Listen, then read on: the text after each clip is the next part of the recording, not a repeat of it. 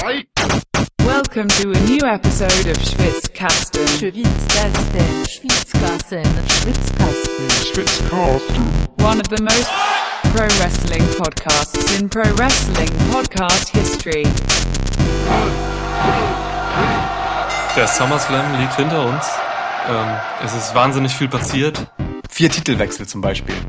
Vier Titelwechsel. Und äh, ja, mein Gott, also es gibt viel zu besprechen. Ähm, äh, man weiß nicht so richtig, wo man anfangen soll. Wollen wir einfach beim Elefanten im Raum anfangen? Dem Ende von Raw. Ich glaube, das ist schon, also Titelwechsel hin oder her, vielleicht das denkwürdigste Ereignis dieser Wrestling-Woche. Ja, wer Raw noch nicht gesehen hat zu diesem Zeitpunkt, äh, bitte ausmachen und nochmal äh, wann anders einschalten. Genau. Denn es gibt einen Spoiler. Achtung, The Shield sind zurück. yeah! Das klang jetzt ziemlich wenig begeistert.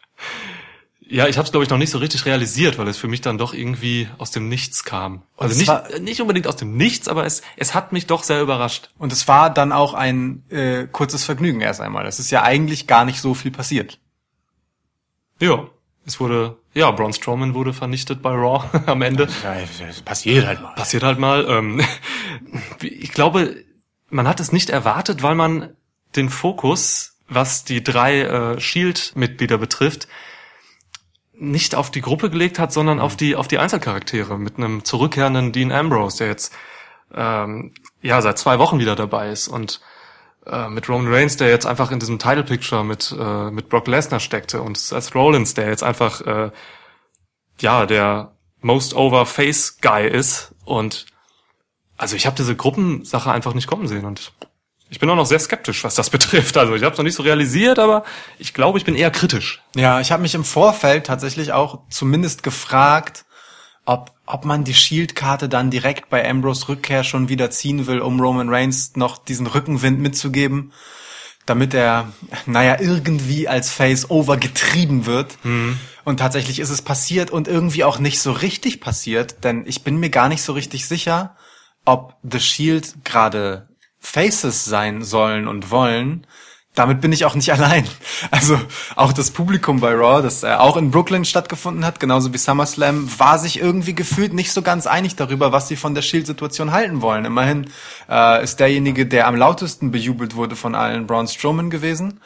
Und danach war das Publikum irgendwie ein wenig verwirrt und ich habe so, ich habe bei den Reaktionen ähm, das Gefühl gehabt, dass sie das irgendwie gerade nicht so richtig abfeiern wollen, dass The Shield da gerade sind und Braun Strowman vernichten. Ja, es war doch so, dass als Ambrose und Rollins rauskamen, um zu helfen, äh, es war es war relativ still in der Halle, weil es irgendwie keiner so richtig gerafft hat. Ja. Also es waren, wie du schon sagst, alle waren damit so ein bisschen überfordert. Ich Und- auch übrigens. Ja, ich auch. Und nachher, also im Laufe der, des Segments, als Braun Strowman dann in der Mitte des Rings stand und umzingelt wurde von allen drei Shield-Membern, äh, da ging es dann richtig los. Da, haben die, Le- da kam es dann langsam an in den Köpfen der Live-Crowd und alle haben halt Holy Shit gerufen. Ja, zu Recht. Ähm, zu Recht, ja. Weil Shield ist halt immer, du kannst machen, was du willst, Shield wird immer over sein, Ja. wenn sie auftreten. Also die Gruppe ist einfach unantastbar.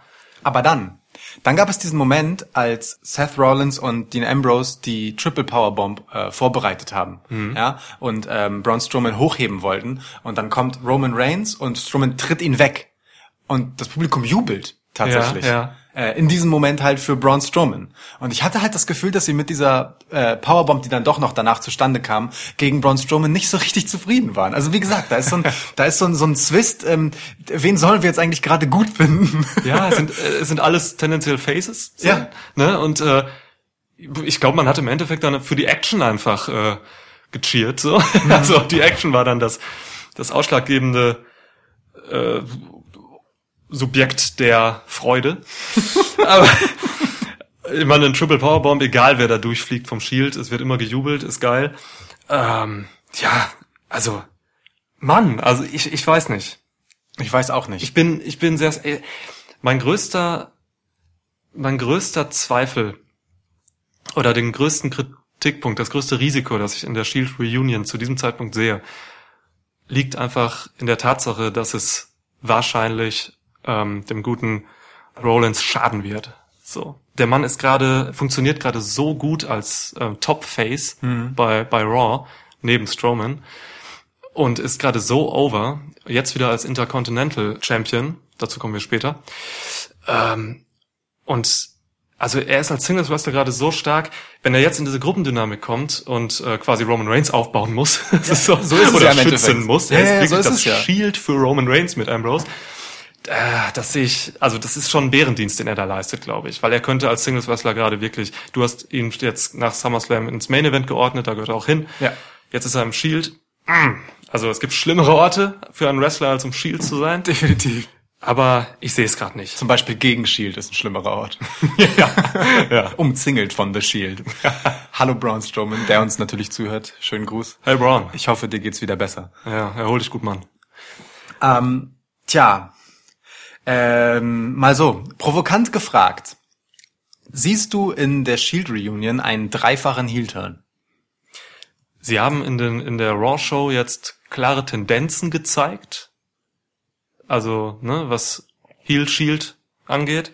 Ähm, sowohl von, also Körpersprache, Mimik, das war alles eigentlich eher Heel-lastig, meiner Meinung nach. So wie, so wie das ganze Comeback von Dean Ambrose von vornherein, ne? Deswegen haben wir beide Ja. vorher gesagt, bestimmt turnt der gegen Seth Rollins. Genau, haben wir beide und gesagt, nun, ja. Und nun alle als Gruppierung, gefühlt zumindest. Ja.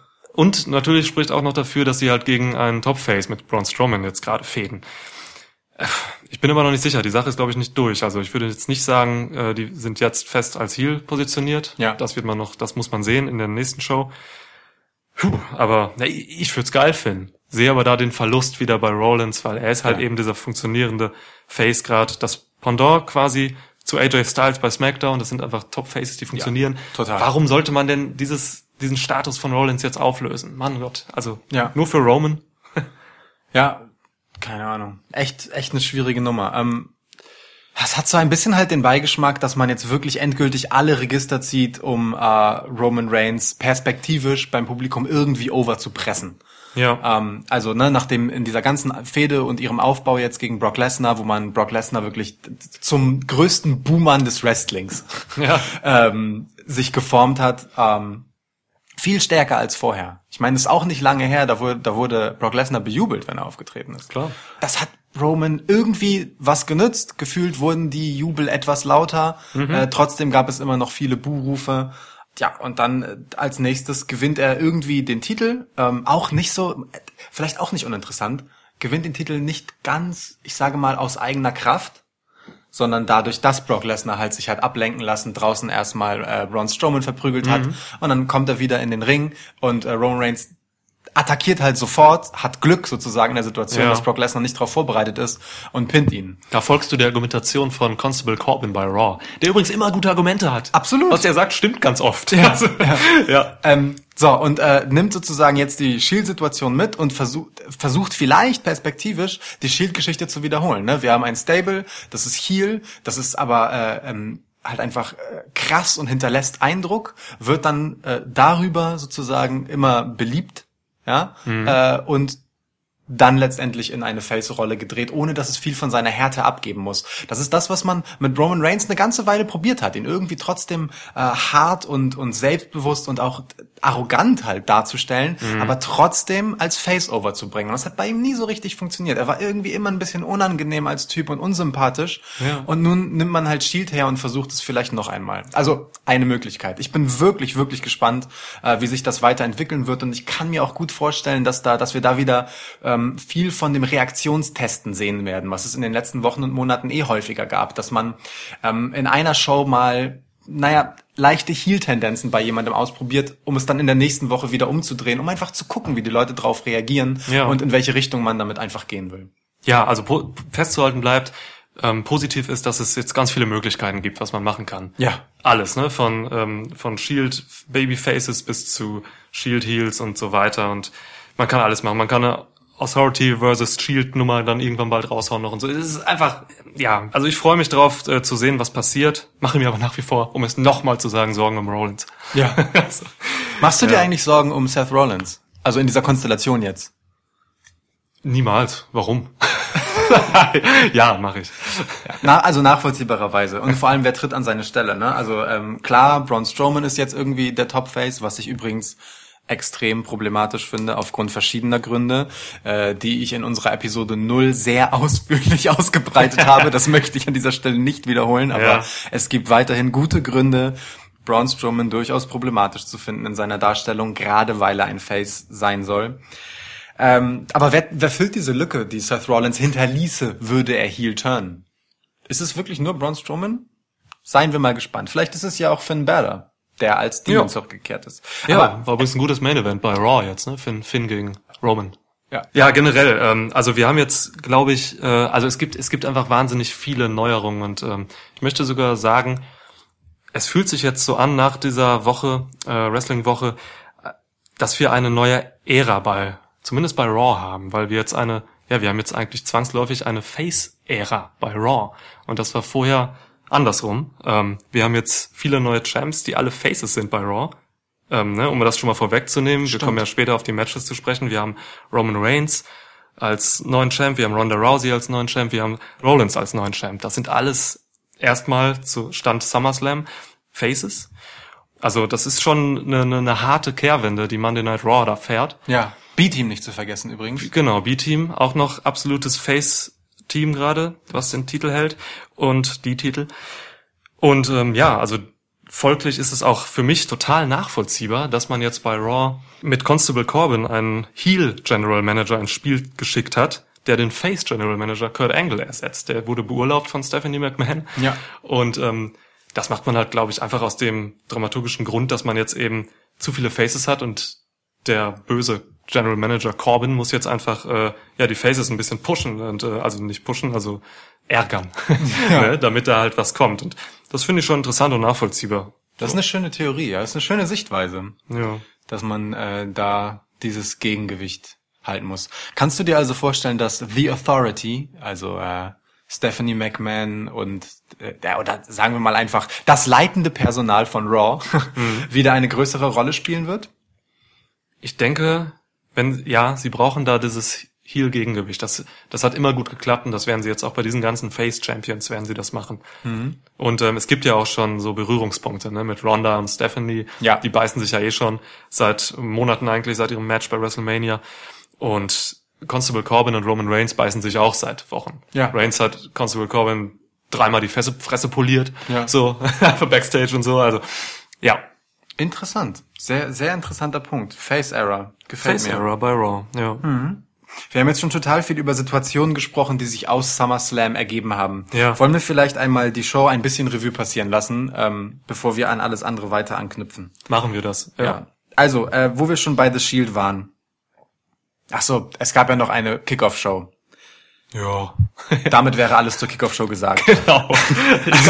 Also, ähm, Cedric Alexander gegen Drew Gulak, gutes Match. Die beiden anderen nicht der Rede wert. So ist es. Ähm, Almas und Vega haben gewonnen gegen Rusev und Lana und das B-Team hat gegen The Revival gewonnen. Ja, Fertig. beide Fäden gehen einfach weiter danach. Ja, Punkt. So. Genau. Also, Seth Rollins, ähm, der einen goldverzierten Stiefel trug und das andere Bein nicht. Was der, war das? Der insgesamt irgendwie aussah wie aus einem schlechten Science-Fiction-Film, aber nun gut, egal. Ähm, Das ist nicht egal, das sah richtig scheiße aus. Dieser komische blaue, was war denn das? Das trashige blaue Westending, Mantel, Goldschuh, Ja, was? blau, grau, gold. ja, das war, war das echt, ja, ja. Ja, Ähm, jedenfalls hat Seth Rollins auch gewrestelt. Das gar nicht mal schlecht, obwohl das Match gegen Dolph Ziggler für den Intercontinental Title recht mau und langsam angefangen hat irgendwie und eine ganze Zeit gebraucht hat, um Fahrt aufzunehmen. Am Ende war es dann halt so das gute Match, das man erwartet hat, aber auch nicht mehr. Es hätte auch so ein Raw Main Event sein können. Ja, so hat es sich angefühlt, das stimmt. Ja. So. Okay, Rollins hat gewonnen. Wurde zum Ring begleitet von Dean Ambrose, der nicht ein einziges Mal irgendwie so etwas ähnliches wie ein Lächeln oder so aufgesetzt hat. Ein sehr healiges Auftreten insgesamt hatte, so dass wir uns total bestätigt fühlten in unserer vorher geäußerten Theorie, dass er wahrscheinlich gegen Seth turn wird und wir nur darauf gewartet haben, wann. Nichts davon ist passiert.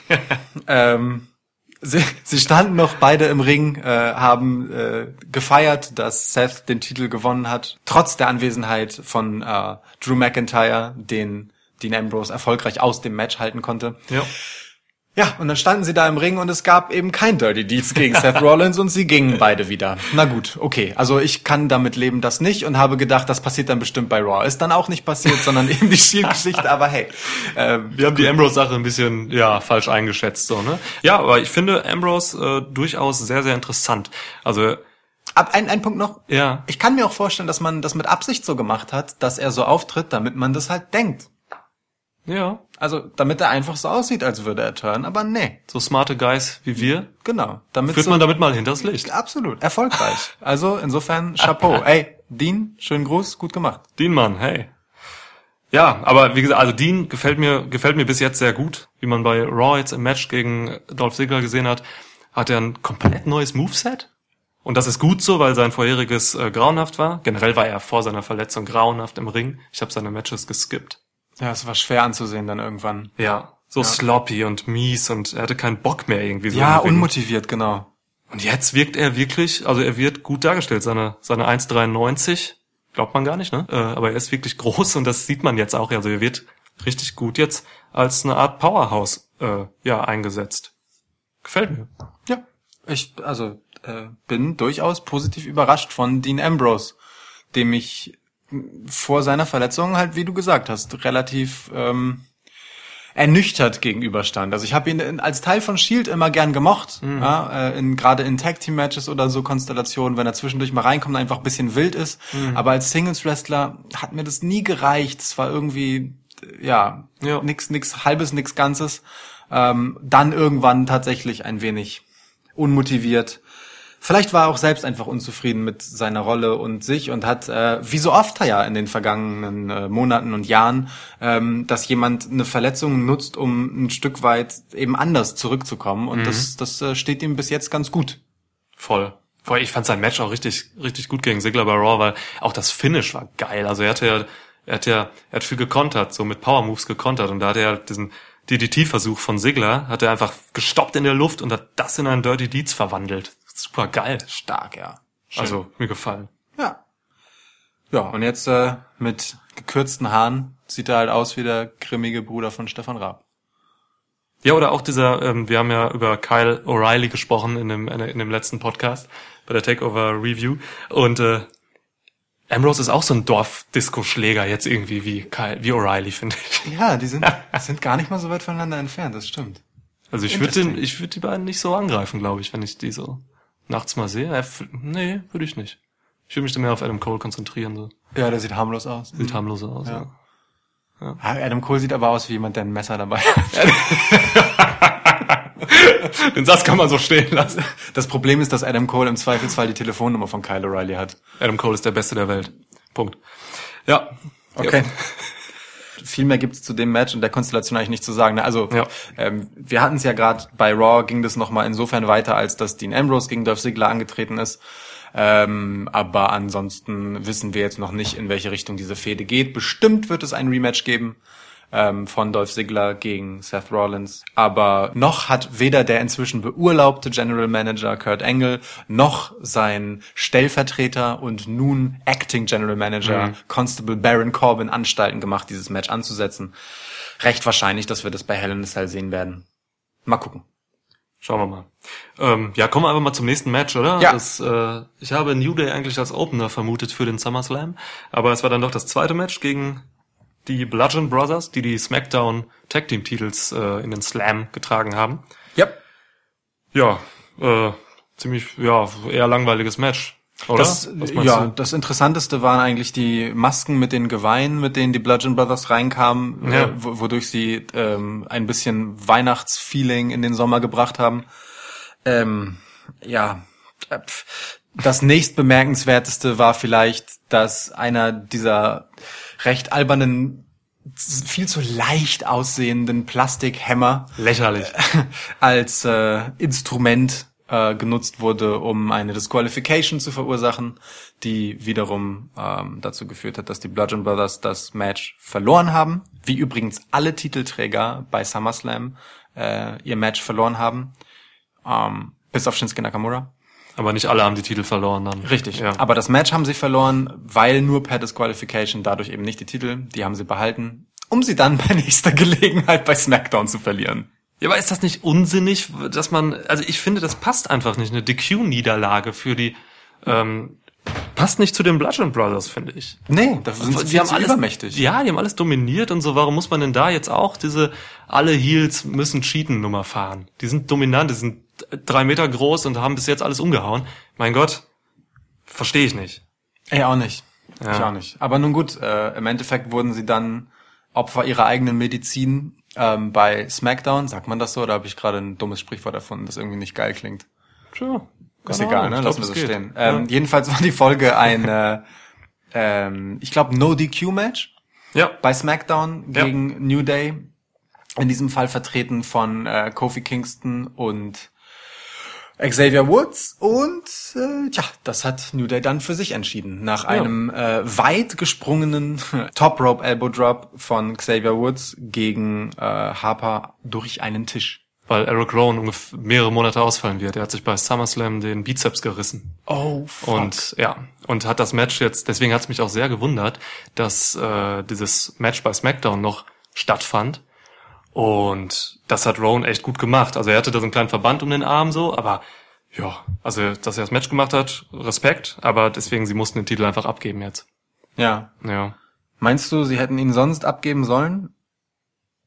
Ich glaube nicht, sonst hätte man es bei SummerSlam schon gemacht, um diesen New Day Feiermoment zu haben. Ich glaube, das war nicht geplant und hängt jetzt mit der Verletzung von Rowan zusammen. Aber es gibt's ja auch oft genug, ne, dass man äh, den den Titel äh, beim großen Event verteidigen lässt und dann bei der nächsten Raw-Ausgabe in einem Rematch äh, die Hände wechseln lässt. Ich bin da, also keine Ahnung, ob es so geplant war oder nicht. Äh, Ja, wir werden es auch nicht erfahren, aber ich bin Nein. eigentlich jetzt froh, dass, äh, dass es jetzt endlich mit der Tag Team Division bei SmackDown wieder vorangeht, weil Harper und Rowan, also die Bludgeon Brothers, haben, haben da schon ein bisschen Stagnation reingebracht. So, und New Day habe ich schon Bock drauf jetzt. ja, gut, die sind jetzt halt zum fünften Mal Champ, das ist jetzt auch nichts Neues. Ja, Aber es sei ihnen gegönnt und mehr Unterhaltungswert als die zuletzt doch sehr einfallslosen, wir dominieren halt einfach und sagen ein paar grimmige Worte in die Kamera. Bludgeon Brothers äh, haben sie sicherlich zu bieten. genau. Ja. Nun gut, ähm, apropos äh, etwas zu bieten. Ähm, das darauf folgende Match, Kevin Owens gegen Braun Strowman, hatte nicht so viel zu bieten. Nein. Denn, ähm, also es ging um den Money in the Bank Contract von Braun Strowman. Also hätte Kevin Owens das Match gewonnen, egal wie er es gewonnen hätte, auch selbst per Disqualification, Countout, was auch immer. Er hätte den Koffer übernommen. Eine Minute 55 hat es gebraucht, damit ähm, das ganze Thema auch schon wieder durch ist und Braun Strowman Kevin Owens einfach aufs Mieseste vernichtet hat und mit dem Koffer äh, wieder von dann gezogen ist. Wir reden hier davon, dass Kevin Owens, der bei WWE in seiner Zeit alle Singles-Titel außer den äh, WWE-Titel bei SmackDown gehalten hat, er hat sonst alle anderen Titel gehalten, ähm, ja, innerhalb, also wenig, in weniger als zwei Minuten einfach beim SummerSlam vernichtet wurde. Was soll das? Was soll das vor allem angesichts einer Fehde, die über mehrere Wochen aufgebaut und äh, über diverse Shows und Pay-per-Views getragen wurde? Ich meine, es geht ja zurück bis zu Money in the Bank selbst, Ja. wo Kevin Owens oben auf der Rampe äh, am Eingang von Braun Strowman außer Gefecht gesetzt wurde. Ja. Ähm, wonach dann sich diese Fehde weiterentwickelt hat, Ja. ähm, die dann bei Extreme Rules wiederum dazu führte, dass Kevin Owens ziemlich weit nach unten fiel vom Käfig durch einen Tisch in einer Bilderbuchlandung. Zwischendurch halt von Braun Strowman aufs Übelste dominiert wurde. Ähm, tja, und das am Ende für nichts, ne? Also für, für weniger als zwei Minuten Match, in dem Braun Strowman übermächtig dasteht. Also als hätte er vorher nicht auch schon übermächtig dagestanden. Ja. Ich, ich, also ich sehe einfach den Sinn dieser ganzen Geschichte nicht und finde es vor allem deshalb so fatal, weil weil Kevin Owens halt einfach ein, ein wichtiges Rückgrat äh, vieler guter Fäden ist, weil er einfach jemand ist, der, der äh, die Faces auf der anderen Seite extrem gut overbringen kann. Also Ja. was Kevin Owens in den letzten Wochen und Monaten für Braun Strowman eingesteckt hat, ist aller Ehren wert. Also ich hoffe, der kriegt mindestens einen Blumenstrauß dafür von Mindestens Braun. ein Blumenstrauß. Ja. Ähm, weil also, der hat wirklich absurde Bumps einstecken müssen. Und das ist jetzt nicht nur der Sturz vom Käfig äh, durch den Tisch, ja, sondern auch so in den normalen Shows, wie oft Ja. er irgendwie auf die Rampe geschmissen wurde und was die weiß ich. Tackle außerhalb des Rings immer. So, Also, ja. Wirklich. Und das alles am Ende für weniger als zwei Minuten Match.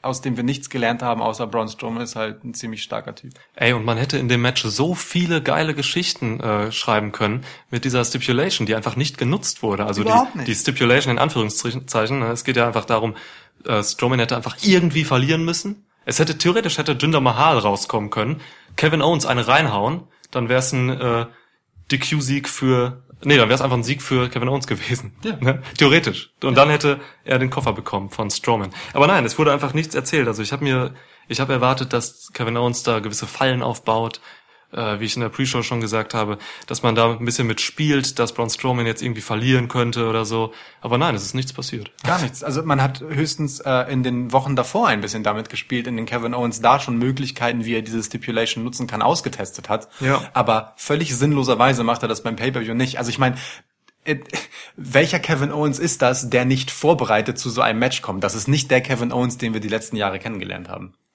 So ist es. Er wurde eigentlich nicht nur seiner, er wurde nicht nur schwach im Ring dargestellt, er wurde auch seiner, seiner, seiner Cleverness beraubt. ne? Ja. Ja. Das Und- ist schon. Und, und das ist, ist uns beiden aufgefallen, als wir das Match ges geschaut haben, warum war Braun Strowman beim Friseur? Oh, ah, ah Gott, ja, ich wollte eigentlich nicht darüber sprechen müssen, aber ja. Diese rein rasierte Frisur passt zu diesem Monstercharakter Braun Strowman, der auf ungefähr alles scheißt und eine flickenbesetzte seltsame Hose trägt, halt natürlich überhaupt nicht. Also jetzt mal im Ernst, so ein komischer Monster-Heel-Typ, der halt aussieht wie so ein Waldschrat, geht doch nicht zum Friseur und brüllt den an, rasier mir mal was in die Seiten. So, was, also das ist doch einfach Quatsch. Ja. Das ist doch einfach Quatsch. Aber ja, also So muss es passiert sein. Braun Strowman, Braun Strowman. Das ist eigentlich auch einer der Hauptgründe, weswegen ich mit diesem SummerSlam-Event nicht so zufrieden war, beziehungsweise ja überhaupt nicht zufrieden war. Ähm, es gab mir einfach zu viele Squash-Matches. So, das ist, ähm, man kann, also Squash-Matches sollte man, sollte man selten und dramatisch einsetzen, um halt irgendwie ein wichtiges Statement zu bringen in einem bestimmten Match. So, wenn man bei einem Event gleich drei solcher Squash-Matches macht und wir kommen da noch zu, es gab halt noch zwei weitere, dann, ähm, dann ist, finde ich das höchst brisant. So. Also bei Kevin Owens, aus den Gründen, die wir schon genannt haben bis jetzt, ich meine, Kevin Owens kam ja sogar, wurde ja ins Main Roster geschickt als eben der gute Wrestler, der er ist. Er hat John Cena clean besiegt in seiner ersten Fehde. Ja. Und äh, er ist einfach ein su super Wrestler so und mein Gott, beraubt ihn jetzt nicht auch noch dieser, dieser In-Ring-Fähigkeiten, die er hat. Und ne, das gleiche halt mit Alexa Bliss, das sprechen wir später nochmal zu, die einfach gesquasht wird. So, das, also, ja. Ich gucke ja, ich, ich gucke ja durchaus viel New Japan Pro Wrestling so und ähm, und da sind halt eben so, so die, die Stärken der In-Ring-Performer äh, sind alle sehr nah beieinander. Ich mag das eigentlich, weil man so das Element Spannung eigentlich so ja in den wrestlerischen Fähigkeiten eingebettet hat. Und bei WWE geht's mehr so um die klare Rollenverteilung eben, dass einer viel stärker ist und der andere dann eben irgendwie cheaten muss. So, das haben wir ganz oft gerade zur Zeit. Ähm, so mit so Miss oder oder Alexa und Kevin Owens und so. Und das ist auch okay. Und man kann das auch machen. Ist ja auch eine Stärke, die sind ja auch clever dann, ne? Das Die sind ja dann genau, auch eine genau. Fähigkeit. Man, man kommt dann da drüber, aber man darf es nicht übertreiben, wie ich finde. Vor allem nicht bei einem Event und mit solchen Leuten wie Kevin Owens. Ähm, ja, also ich finde, damit hat man einfach übertrieben bei beim SummerSlam. Und drei Squash-Matches sind mir da einfach zu viel. Und da hätte ich dann auch wieder ein bisschen mehr In-Ring-Spannung durch den im Kampf. So. Und das Potenzial dazu gab es ja durch die Stipulation. Also wie gesagt, wozu setzt man diese Stipulation an, ähm, wenn man sie nicht nutzt? Äh, doch sicherlich nicht, um sie die Wochen davor irgendwie zu nutzen. Also ganz, Ja. ganz seltsam. Ganz Ja. seltsame Entscheidung. Fällt mir schwer, das nachzuvollziehen. Ähm, du hast noch, äh, während wir das geguckt haben, hast du noch eine sehr schöne Sache gesagt. Und zwar ähm, äh, gab es ja vor dem Match, wie immer, noch so eine kurze Zusammenfassung der Ereignisse, die zu dem Match geführt haben. Und man hat eigentlich nur gesehen, wie Braun Strowman sich einfach nur wie ein absoluter Bully verhält und Kevin Owens durch die Gegend schubst. Ja. So. Und der Typ ist jetzt gerade halt Top Face der Company. Ja. Schwierig. Gerade angesichts von all den Anti-Bullying-Kampagnen, die WWE sonst so unterstützt. Bierstar, ja. Eieiei, na gut. Eieiei. Na gut, ähm, so ist es dann. Ja, kommen wir einfach mal zu einem Match, was ein bisschen länger ging und auch, äh, ja, einfach ein bisschen besser war, ne? mit ähm, Carmella als SmackDown Women's Champion gegen Becky Lynch und Charlotte. Ja, Hat's dir gefallen? Das äh, war ähm, aha. Diese Antwort muss ich tatsächlich auf die drei ähm, Protagonistinnen aufteilen. ähm, Carmella hat mir ganz gut gefallen, so nach, also gemäß ihrer Möglichkeiten hat sie ihre Rolle gut gespielt. Becky Lynch war so wie erwartet im Prinzip aggressiv, hat gute Teile, äh, gute Anteile am Match gehabt. Charlotte wirkte irgendwie unmotiviert, sloppy, nicht so richtig bei der Sache, ähm, hat an mehreren Stellen inkonsequent gesellt, Sachen nicht richtig durchgezogen. Das war schade. Äh, ich hatte dann das Gefühl, sie ist, es, es führt zu etwas, womit sie nicht zufrieden ist, also nämlich, dass sie verliert. ähm, ja, dann kam es aber ganz anders und Charlotte stand am Ende als Siegerin da. Ähm, allerdings als nicht so glorreiche. ähm, denn äh, das eigentliche Thema, über das man jetzt im Nachhinein sprechen muss, ist, was danach passiert ist. Nämlich äh, sie und Becky Lynch stehen im Ring, zelebrieren. Becky Lynch greift Charlotte an, vermöbelt sie, hält den Titel hoch, geht. Ungefähr das, was wir eigentlich bei Seth Rollins und Dean Ambrose erwartet haben, fand dann hier statt. wir haben Heel Becky. Wow. Was hältst du von Heel Becky? Also Heel Becky kam durchaus überraschend. Also man konnte schon ein bisschen mit rechnen, dass sie, man hat ja damit gespielt, dass sie genervt ist, dass Charlotte überhaupt an einem Match teilnimmt. Ja. Ähm, aber dass es dann so konsequent und schnell umgesetzt wird, hat mich dann doch überrascht. Und nachdem ich jetzt SmackDown gesehen habe, wo Becky eine überragende Promo gehalten hat, ähm, Locker die beste, die sie je gehalten hat. Gänsehaut-Promo, wirklich. Also der Inhalt war eigentlich klassisch, so was sie gesagt hat, aber wie sie es rübergebracht hat, unfassbar gut. Also das hat mich wahnsinnig überrascht, ähm, weil es auch eigentlich eher eine Schwäche von Becky ist, überzeugende Promos zu geben. Also mich hat sie selten überzeugt, so halt mit ihren Babyface-Promos, die vorher da waren. Und ähm, also jetzt bin ich eigentlich voll gespannt auf Heel Becky. Gehe ich voll mit? Ja, So. ich auch. Auch Ich- der Brawl war gut bei SmackDown. Total, ja. Super gut. Also, ne, Charlotte kam dann halt noch raus und es gab noch mal einen Brawl der beiden. Ja. Das ist eine, also wir haben ja vorher gesagt, daraus kann nach diesem äh, Triple Threat Match durchaus eine Feder entstehen zwischen den beiden. Die hat sich ja auch vorher schon angedeutet. Ja. Interessant ist halt ein bisschen, dass ähm, Becky im Vorfeld als die Eifersüchtige dargestellt wurde, aber äh, und auch jetzt noch irgendwie ja ist, weil Charlotte nun mal diejenige ist, die siegreich aus dem Match hervorgegangen ist. Ja. Ähm, gleichzeitig aber durchaus valide Argumente hat, ne? Weil Charlotte irgendwie naja, also während Becky das Gefühl hat, und das zu Recht, dass sie sich über die letzten Monate dahin gekämpft hat, an Ja. diesem Punkt zu sein, ein Titelmatch zu haben, kommt Charlotte direkt wieder und bekommt mehr oder minder das Titelmatch einfach so überreicht. Also ist natürlich übertrieben gesagt, sie musste Ja. immerhin den Champ einmal besiegen. Trotzdem, ähm, sie wird dann in dieses Match mit, mit reingebuckt und äh, Becky, naja, beklagt sich zu Recht darüber, dass ihr eine 1 gegen 1 Chance gegen Carmella, gegen die sie ja noch kein Singles-Match um den Titel hatte, genommen wird.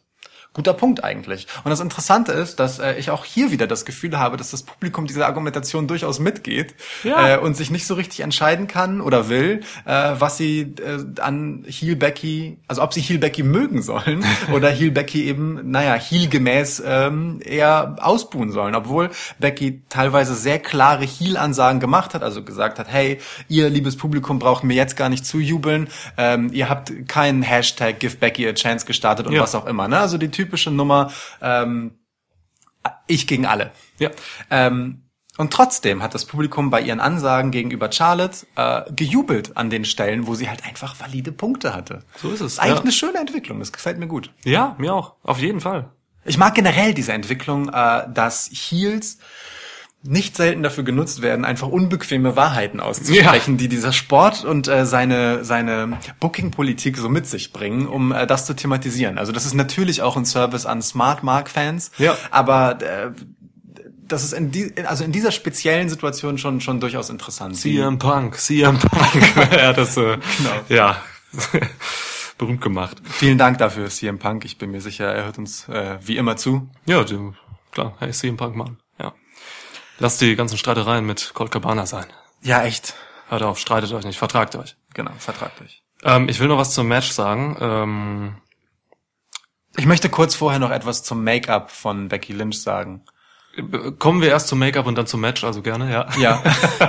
Ich möchte kurz vorher etwas. äh, War das Make-up problematisch oder war es nur die Frisur?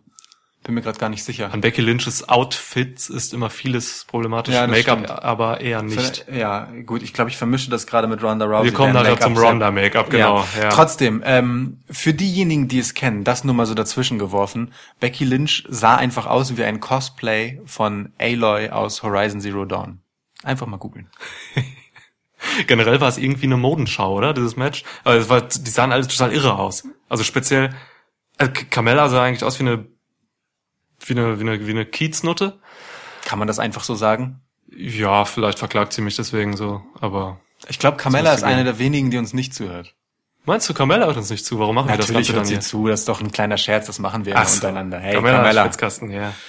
Ähm, ja, aber es ist auch okay, dass sie aussieht wie eine Kieznutte, finde ich. Finde ich das hat, äh, in dem Fall passte das. Ja. Ähm, was nicht so richtig passt für mich nach wie vor, sind Beckys Outfits, weil ich finde, man sollte Becky einfach als eine puristische Wrestlerin darstellen. Äh, Ja. Puristisch nicht unbedingt, aber sie sollte man, also ich finde das Aufgetakelte bei Becky eher störend und sperrig. Und So. irgendwie unglaubwürdig, ne? Auch diese Steampunk-Nummer von Anfang Ja. an, ganz seltsam. Ich, ich weiß auch nicht so recht. Ich wollte aber- was zum Match sagen. Jetzt reden wir die Aber ganze warte Zeit mal, über das Outfit. du hast gesagt, das war eine Modenschau. Jetzt lass uns doch bitte einmal zu Ende bringen. Wir müssen fair sein, es war noch eine dritte dabei. Scheiße, okay. Charlotte hatte halt eine pinke Robe an. Aber gut, andererseits, sie ist eine Flair. Sie ist eine Flair, sie hat nur Rom im. Ich möchte mal gern den Kleiderschrank von Charlotte und Rick sehen. So. Ich Hängen da nur gesagt. drin? Teilen die sich den Kleiderschrank mit äh, Bobby Roode? Ich glaube, Bobby Roode äh, bedient sich aus deren Kleiderschrank und näht dann hinten einfach nur seinen Namen drauf. Okay. Oder er ist so, äh, er hat so einen Altkleidersammlungscontainer vor deren Haus aufgestellt und sammelt da dann immer die alten Roben raus. Also hatte er doch was zu tun, während der SummerSlam lief. Bobby Roode, aber man kann es vergessen. Ja, nicht stimmt. dabei. Ja. Ich finde jetzt aber auch nicht so schlimm, ehrlich gesagt. Nein. absolut. Auch so jemand, der ein Heel-Törnchen vertragen könnte. Kann ich jetzt langsam was zum Match sagen? Ach so, ja, kannst du. Aber dann sag es auch langsam. Carmella, nein. Also Ca- Carmella, du hast es eben schon äh, angedeutet. Carmella hat mich wrestlerisch wirklich überzeugt in diesem Match. Also ich habe ich hab noch vorher gesagt, in der, in der Pre-Show zum SummerSlam, das Match wird gut, wenn sich Carmella weit vom Ring entfernt hält. Und das nehme ich zurück, nachdem ich das gesehen habe. Ja. Alles andere wäre auch verrückt.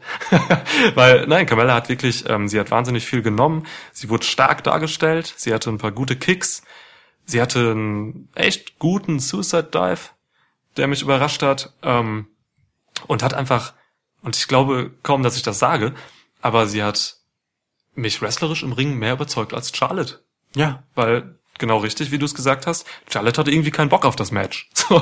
Dafür hat sie auch die Quittung bekommen, ne? Also äh, nach dem Match gab es bei der Umarmung zwischen ihr und Becky Becky Sprechchöre, obwohl Charlotte gerade Champion geworden ist. Ähm, beim Becky Turn gab es gegen Charlotte gab es Jubel vom Publikum. You deserve it. Völlig zu Recht, you Ja. deserve it. Ja. Und als Charlotte dann danach, nachdem Becky sie halt mies vermöbelt hatte, ähm, gezeigt wurde, wie sie nun äh, mit Tränen überströmtem Gesicht heulend da saß, Mhm. weil ihre beste Freundin äh, sich gegen sie gewandt hat, Mhm. da hat das Publikum gebuht. Ja. Ja. Tja, also kann ich denen auch nicht so richtig übel nehmen, um ehrlich zu sein, nach dem, was in dem Match passiert ist. Ja. Ich freue mich auf jeden Fall auf den Heat, der jetzt gerade bei, in der SmackDown Women's Division so Ja. läuft und äh, bin gespannt. Ist, also spannend ist halt vor allem, dass hier irgendwie auch hier, das ist witzig. Also hier ist A ist hier das passiert, was wir ähm, bei Seth Rollins gegen Dean Ambrose gesehen haben, und es ist das passiert, was man eigentlich seit Wochen, Monaten ähm, bei Sasha Banks und Bailey erwartet hat. Das macht man jetzt einfach mit anderen. Das Ja, ist schon Sie witzig. machen es auch mit anderen, unglaublich. Aber habe ich auch nichts gegen. Sascha und Bailey auch nicht beim SummerSlam dabei, unfassbar. Was soll das eigentlich? Unfassbar. Wie kann man das quasi unerschöpfliche äh, Schadensaufnahmepotenzial von Sasha Banks Körper nicht bei einem Pay-per-View nutzen? Ja, das hast du schön gesagt. Ich glaube, viel komplizierter kann man das nicht ausdrücken. Ja, aber kompliziert ist genau das richtige Wort, was Sascha und Bailey an. Ja, aber gut, das das, machen wir dann, machen wir einen extra Podcast zu. Ja, oh ja, da, darüber kann man sich sehr, sehr lang unterhalten. Ähm, ja, gehen wir weiter? Gehen wir weiter. So, kommen wir zu einem Match, das, ähm, das muss man schon so sagen, einfach Main-Event-Format hatte, allein schon von der Ansetzung und dieses auch eingelöst hat. AJ Styles gegen Samoa Joe.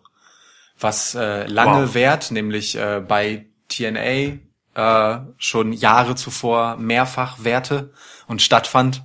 Ähm, wurde nun auch bei WWE Realität zum ersten Mal. Ja, wow. Begleitet von mehreren TNA, TNA Sprechchören. Schön. ja, am Anfang des Matches, ne? Aber Kam auch noch mal wieder an ich einer fand's Stelle. bemerkenswert, aber ich find's, aber ich find's auch scheiße. Muss ich ganz klar sagen. Also, wenn, ich weiß nicht. Also, für, mich- es ist ein ungeschriebenes Gesetz eigentlich, dass du, ähm, als Live-Besucher keine Konkurrenz-Promotions anfeuerst. Ja. Also, vielleicht ist das auch nur im Indie-Bereich so, weil, aber nee, ich glaube, das, das, das macht man einfach nicht. Das finde ich kein guter Ton, so. Auch wenn es TNA nicht mehr gibt, sozusagen. Aber Impact Wrestling ist ja irgendwie Ja. aus TNA Aber ich, aber ich habe das in dem Fall nicht so empfunden, als wäre das irgendwie äh, ein Anfeuern von TNA, sondern eher so ein, ein eine Würdigung der Geschichte, die die beiden hinter sich haben und des Weges, den sie, den sie da zurückgelegt haben. So eine, so einfach so eine Reminiszenz an diese Zeiten, denn es waren also wirklich mit Verlaub die mit Abstand besten Zeiten von TNA, als Samoa Joe und AJ Styles dort waren. Oh ja. Oh, Also ja. das, das waren Zeiten, äh, da, da muss ich jetzt auch mal die Hose runterlassen, in denen ich aufgehört habe, Raw und SmackDown und WWE generell zu gucken und nur noch TNA geschaut habe, weil es einfach für einen Wrestling-Fan das mit Abstand bessere Produkt war. Ging mir auch so. Ich habe, glaube ich, noch beides geguckt damals, aber TNA war geiler. Ja. Ich habe für eine Zeit auch beides geguckt, aber irgendwann führte es halt, wie gesagt, dazu, dass ich das eine sein gelassen habe. Ja.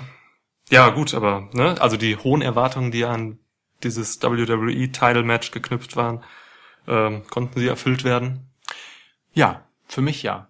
Für mich ja. Ähm, es hat sich völlig anders dargestellt, als wir es erwartet hatten. Ähm, es war nicht so, dass AJ Styles der von Joe provozierte, wild gewordene Typ war und Joe der kühl kalkulierende, äh, der das ausnutzt, dass AJ so auf ihn losgeht. Ähm, sondern letztendlich hat AJ doch, äh, naja, ein wohl überlegtes, sage ich mal, klassisches AJ Styles Match geliefert und ähm, ein AJ Styles Match ist einfach per se erst einmal ein sehr gutes Match. Ein AJ Styles Pay-per-View Match gegen jemanden wie Samoa Joe ist dann schon ein sehr sehr gutes Match und das war es auch. Mit einem eigentlich ganz ähm, schönen Ausgang, denn sozusagen die Bombe ist am Ende dann doch geplatzt. Ja, also am Ende, oder was heißt am Ende, so nach einer Hälfte, der Hälfte des Matches vielleicht, kam dann diese absurde Emotionalität rein, in dem äh, Samoa Joe sich dann an Wendy Styles äh, gerichtet hat, die eines ihrer, der kleinen Kinder dabei hatte, ein süßes Mädchen. Ähm, und ja, nun einfach das Mikro genommen hat und und halt irgendwie gesagt hat, Daddy kommt jetzt nicht mehr nach Hause so, ich mache ihn jetzt platt und er sagte wörtlich, I'm your daddy zu Wendy und dann ging's halt richtig ab. Also AJ ähm, lag gerade noch irgendwie an den Steel Stairs und äh, hat dann den Blick auf Samoa Joe gerichtet und ihn umgewämst und dann ging das Match halt nochmal in eine andere Phase und es ging richtig los und huh, also ja, dann wurde es ein richtig gutes Match. Dann wurde es ein richtig gutes Match, das am Ende aber von Samoa Joe gewonnen wurde, weil AJ Styles überdreht ist äh, und letztendlich dann bewaffnet auf Joe losging Ja. und ähm, per Disqualification verloren hat. Also auch hier wieder ein Titelträger, der das Match verliert, ohne den Titel zu verlieren. Ähm, entsprechend geht die Fehde nun auch weiter und bei SmackDown hat sie ja genau da äh, quasi noch einmal angeknüpft, in dem AJ interviewt wurde, wie übrigens auch vor dem Match. Ne? Also auch das bemerkenswert vielleicht. Vor dem Match kam Joe erst einmal raus mit Mikrofon in der Hand, ähm, hat eine weitere nette Ansage in Richtung AJ Styles und seiner Familie abgefeuert, ähm, die übrigens von Joe Chance, recht tiefer Stimmen, weitgehend belohnt wurde, während AJ dann mit einer, ehrlich gesagt, relativ farblosen äh, Face-Kurzpromo darauf reagiert hat, die jetzt so, ja, mittelmäßig bejubelt wurde, von recht hohen Stimmen maßgeblich. ähm, also wir unterstellen jetzt mal kein Geschlecht, sondern vielmehr einen Altersunterschied zwischen Ja. den äh, jeweils jubelnden Stimmen. Ähm, und das ging bei SmackDown ungefähr so weiter, wie es in den Wochen davor eigentlich schon lief. Äh, AJ Styles ist da und Joe taucht auf, wenn man ihn nicht oder nicht so ganz erwartet ähm, und attackiert AJ und knüpft auch direkt wieder an die Who's Your Daddy Nummer an und es gibt wieder Who's Your Daddy Chance. Ja. Ähm, ja, schön, dass die Fehde weitergeht. Wir haben es uns gewünscht äh, Mhm, im, im Preview-Podcast Ja. Und so kommt es nun. Du hast Ich, äh, gesagt, Samoa Joe ist für dich äh, der Gewinner der Vorbereitung zum SummerSlam. Ja. Und vielleicht gewinnt er auch die Nachbereitung. also ne, es ist auf jeden Fall eine vielversprechende Fehde, in der Samoa Joe wahrscheinlich noch öfter gewisse Grenzen überschreiten wird. Es wird persönlich und Ja, dann bin ich auch ein bisschen gespannt jetzt auf AJs Offensive, der ja bisher nur in der Defensive war, was Ja, die gesamte stimmt. Fehde betrifft. Ja. Und ja, also ein, ein, eine Sache ist mir noch hängen geblieben, weil ich es auch einfach so krass fand äh, nach dem Match, als AJ dann zu seiner Familie ging und diese kleine Tochter, ich weiß nicht, wie alt war sie? Irgendwie vier, fünf oder so? Keine Ahnung, ich kann das nicht Ähm, einschätzen. Ey, äh, sie sagte dann, das hörte man durchs Mikrofon noch, irgendwie ganz traurig und überrascht, so, Daddy, you're bleeding. Und äh, ey, das fand ich, das fand ich schon krass. Also da, Ja. da bin ich, da plädiere ich eigentlich immer dazu, Leute, lasst die Kinder aus solchen Shows raus. Ja. Irgendwie. Das ist, also das, das wird man hier in Deutschland nicht machen und ich glaube, man wird es zu Recht auch nicht so machen. Ja, ja. Immer krass. Das Also, stimmt. Du weißt nicht, was bei so einer vier-, fünfjährigen irgendwie so hängen bleibt und so, auch wenn die Eltern wahrscheinlich erzählen, dass das nur ein Spiel ist. Natürlich. Aber das ist schon, Ja. ja, das, das ist äh, schon vielleicht zu viel des Guten, da bin ich ganz bei dir. Ähm, etwas, was dafür spricht übrigens, äh, dass Joe tatsächlich und oder nicht nur in meinen Augen der Gewinner der Road to SummerSlam war, ist, dass äh, der Pre-Match-Film, äh, also der Zusammenschnitt äh, der Ereignisse, die zum Match geführt haben, im Prinzip eigentlich nur aus Joe bestand. Völlig zu Recht. Joe ist die gesamte Geschichte dieser Fehde. AJ Ja. Styles hat eigentlich nur in einer defensiven Rolle reagiert, das hast du schon gut gesagt. Ja, und so war es dann auch. Ja. Völlig zu Recht, hauptsächlich Joe. Ähm, dafür hat, ähm, das muss man einmal noch vielleicht kurz äh, AJ Styles zugutehalten, ähm, es einen Styles Clash gegeben, einen Move, den wir nun nicht so häufig sehen, ähm, gegen Samoa Joe, der nun kein Leichtgewicht ist, ähm, mit, mit dem wahrscheinlich äh, angestrengtesten und schmerzverzerrtesten Gesicht des AJ Styles irgendwie durch den Vorhang seiner Haare, die vor dem Gesicht waren, machen kann. Du hast doch noch gesagt, du hast mich doch gefragt, ob ich sein Gesicht gesehen habe und dann haben wir nochmal zurückgespult im WWE Network und ähm, ich habe mir das auch nochmal angeguckt, ich musste echt laut lachen, weil es so angestrengt aussah, diesen Koloss da vor sich hängen zu haben. Joe allerdings auch. Also das war schon, war schon Ja. schön. Ja, aber also gutes Match, tolle Fehde, macht Spaß. Ich, äh, das ist wirklich, wie gesagt, ein bisschen anders gekommen als erwartet in der Entwicklung, aber in der Konsequenz einfach äh, Ja. super Wrestling-Unterhaltung, wie man sie sich wünscht. Darf ich, Schön. mal, darf, darf ich eine Lukas-mäßige Überleitung bringen Du zum darfst nächsten Match? äh, eine Lukas-mäßige Überleitung versuchen. Ich versuch's. Ja, ähm, kommen wir von einer guten Fehde zur nächsten. The Miz vs. Daniel Bryan. War das gut? War das gut? Ja, nee. Also, Also, nee, du okay, hast jetzt okay. einfach auch äh, zwei Dinge überschlagen. Ja. Unterschlagen, meine ich. Nämlich äh, einmal äh, Elias. Zu, ich habe es aber unterschlagen, weil ich irgendwie, äh, keine Ahnung, also ich, ich finde es kaum erwähnenswert, weil es so ein schlechtes, für El- Elias unwürdiges Segment war. Ja. Lasst uns kurz einmal sagen, wie es war. Elias saß da, Ja. wollte uns ein Lied singen, seine Gitarre brach und er ging. Punkt. Das ist, das ist alles, was passiert ist. Punkt. Das war das, was mit Elias gemacht wird am Es ist SummerSlam. äh, Unfassbar, oder? Also wirklich ein Typ, dem gefühlt halt in jeder Raw-Show ein Highlight-Segment gewidmet ist, Ja. der nicht mal Matches zu wresteln braucht und die Leute lieben ihn trotzdem, Ja. Beziehungsweise Hass lieben ihn, das äh, geht sehr schnell bei ihm. Eine Ähm, sehr gute Hassliebe. Ah, Ja. m- Mega, also ne, was diesen diesen Twist halt auch hier wieder aus. Ich bin ich bin ein Arschloch Heel und ich bin einfach äh, ein ziemlich cooler unterhaltsamer Typ. Das verkörpert Elias perfekt. Ja. Ähm, das wurde halt also hier wirklich einfach weggeschmissen. Also es gab ja auch nicht mal eine Reaktion von Bobby Lashley, der das vermutlich gewesen sein wird, weil er die letzten Wochen Hm. immer die Auftritte von Elias sabotiert hat. Der taucht ja nicht mal mehr auf. Ja. Also äh, Unglaublich. Ja, also ein, eines Elias völlig unwürdig. Ich habe mir da sogar wirklich große Dinge erhofft. Ich habe, es gab ja immer mal so Gerüchte im Vorfeld, dass es vielleicht ähm, eine Fehde mit The Rock geben könnte. Ja. Es gab da so ein bisschen Twitter äh, Palaver zwischen den beiden und ähm, ja, und Elias hat auch mal in einer Raw Promo Performance, muss man ja sagen, ähm, The Rock adressiert und ich habe mir sogar vielleicht gedacht, dass da was kommt. Ah, aber ja, schade. Nix schade, kam. schade. Ja, nix kam. Auch bei, auch bei Raw kam dann nix. Dann leite du doch mal zu Miss und Brian über. Das, Ja, okay. das will ich sehen. Ähm, Hören, fühlen. aber dann haben ja auch noch B-Team äh, Backstage Miss getroffen. Und und ähm, ein sehr schönes Wortspiel gemacht, als sie sich selbst beschrieben haben. Nein, wie war das denn? Wie war denn der Hergang? Haben sie eine eigene Reality-Show bewerben wollen? Ja. Ich, also jedenfalls. Total Fellas. Genau. Total Fellas. Ich weiß, den Witz wollte ich gerade machen. Ähm, warte, ich mal einen Schnitt. Ach, lassen wir das einfach so. ähm, jedenfalls. Äh, The B-Team haben dann Backstage noch äh, ihren, ihren alten Miss Tourage Leitwolf äh, The Miz getroffen. Äh, nun sind sie ja Faces und äh, müssen ihm sozusagen als Antagonisten quasi gegenüberstehen und das taten sie auch, selbstbewusst, sie sind ja Champs gerade, ähm, machten sich ein bisschen lustig über ihn und äh, sagten dann, oder bezeichneten sich selbst dann als Total Fellas, äh, aber mit einem B.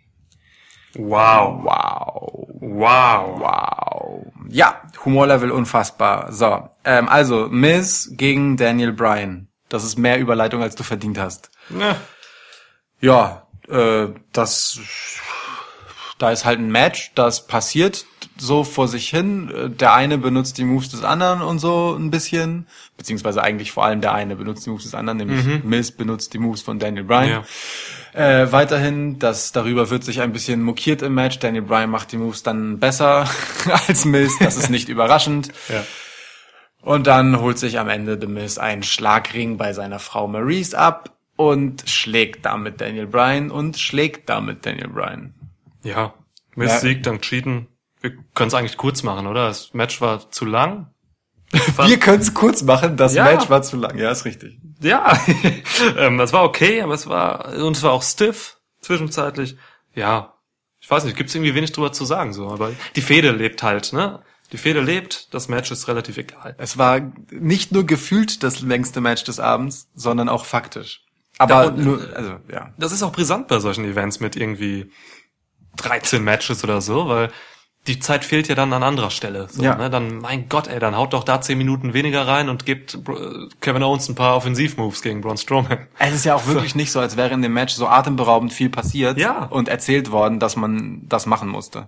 Genau. Und auch diese Fehde geht ja jetzt auch noch weiter. Ja. Das erste Match für Hell in a Cell steht. Ja. Es ist The Miz und Maurice gegen Daniel Bryan und Brie Bella, die bei SummerSlam zurückgekehrt ist, wenn man so will, an der Seite ihrer Schwester. Ja. Wollen wir also, das sehen? nachdem wir in der Kickoff-Show schon gesehen haben, wie super Mixed Tag Team Fäden sind, können wir noch eine davon sicherlich sehr gut gebrauchen. Mann, ey. Also gib mir gerne Mixed Tag Team Matches mit ähm, richtig guten Wrestlerinnen dann so auch dabei, aber es sind dann solche Brie Bellas und Maurices und die, weiß ich nicht. Also was soll man da im Ring erwarten? Also keine Ahnung. Vielleicht haben sie natürlich auch die letzten Monate äh, sich den Arsch aufgerissen und krass trainiert und es wird ein super Match. Die haben beide ein Kind bekommen, ne? Also Brie Bella schon vor einiger Zeit, Maurice zuletzt noch. Die werden jetzt auch nicht wahnsinnig äh, ringfit sein. Es sprechen valide Argumente dagegen, dass es ein gutes Match wird. Ja. recht. Ja. Ha ja, naja gut, warten wir das mal ab.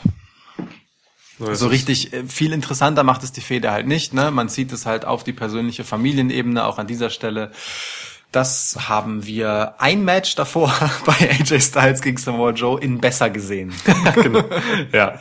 ja. Aber nun gut, so sei es. Ähm, kommen wir zum nächsten Squash-Match. Ich glaube, es war das kürzeste Match des Abends. Ja, ich würde schon sagen. Jedenfalls auch das unter zwei Minuten lang.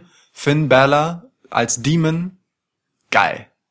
Wow. Als, also als Finn Balor als Demon rauskam, direkt wieder Gänsehaut. Welch ein Einmarsch. Ich, ich erinnere mich wirklich noch an das erste Mal, als ähm, wir gemeinsam bei NXT gesehen haben, wie Finn Balor als Ja. Demon rauskommt. Starker Moment. Das ja. ist, wow, das ist einfach großartig. Und ähm, ich finde es schön, dass sie den wieder ausgepackt haben. Der, sein, sein Einmarsch war dann im Endeffekt länger als das Match. Ja. Es gab nicht eine einzige Offensivaktion von Baron Corbin. Das war ein Squash, den ich äh, als gerechtfertigt empfinde. Ja. So im Gegensatz zu den anderen beiden war das völlig okay. Völlig okay. Baron Corbin hatte ja auch allen Grund, überrascht davon zu sein und überrumpelt. Also ich meine, er hat ja, Ja. nicht mit dem Demon gerechnet und auch das dann bei Raw mokiert. Genau, das war das positive Squash-Pendant zu Owens gegen Strowman eigentlich. Der eigentlich mit allem hätte rechnen müssen, was da auf ihn zukommt. Oh Mann. Ja. Dieser Maelstrom über dem Ring, dieses Hologramm. Mega, oder? Das ist super heftig, ey. Ja, geil. Geile Nummer. Auch der Demon an sich, also wie er gestaltet war, das ist ja immer ein bisschen anders gemacht, so. Ah, hat mir super gut gefallen. Also, ja. Und es hat auch, glaube ich, wirklich alle überrascht. Ja, es wurde auch direkt belohnt, ne? Also es wurde ja das komplette, also vom Beginn von äh, Finn Ballas Entrance Ja. bis zum Ende des Matches einfach durchgejubelt. Ist ja wirklich so, da, da ist ja nicht still geworden. Es Und- wurde einfach durchgejubelt. Und zwar bei dem Match, von dem mit Sicherheit alle gedacht haben, es wird eines der langweiligsten auf der Card. Oder? Also ich Ja. meine, das Also- Match gab's jetzt mehrmals schon. Und warum jetzt nochmal und so? Und dann kam eben dieser Demon, Mann. Ich weiß noch, wie wir da saßen und äh, drauf geguckt haben, welche Matches stehen jetzt eigentlich noch an und uns gewundert haben, dass Finn Balor gegen Baron Corbin noch nicht gewesen ist. Als dann Finn Balor rauskam, wussten wir, warum sowas wie den Demon spart man sich auf. Ja. Nur für die Entrance. Ja. War geil. Geil. Aber ich äh, sehe da auch wieder eine Gefahr. Denn ähm, der Demon kann Finn doch echt gefährlich werden, so ein bisschen. Ähm, Im Kopf der Leute könnte das, könnte so ein bisschen sich der Gedanke festsetzen, dass, dass Finn die Big Matches als Man, also als Nicht-Demon, ähm, nicht gewinnen kann. So. Und ähm, also so jetzt zum Beispiel bei, bei Raw im Main Event, äh, äh, Bella gegen, gegen Reigns, da dachte ich auch sofort, ja, wenn er da als Demon kommen würde, dann äh, wäre da irgendwie eine Spannung drin. So, wenn er als Man kommt, und das kam er, dann ist da für mich so ein bisschen die Spannung weg. So, die Big Matches gewinnt doch dann vielleicht nur noch der Demon? Fragezeichen?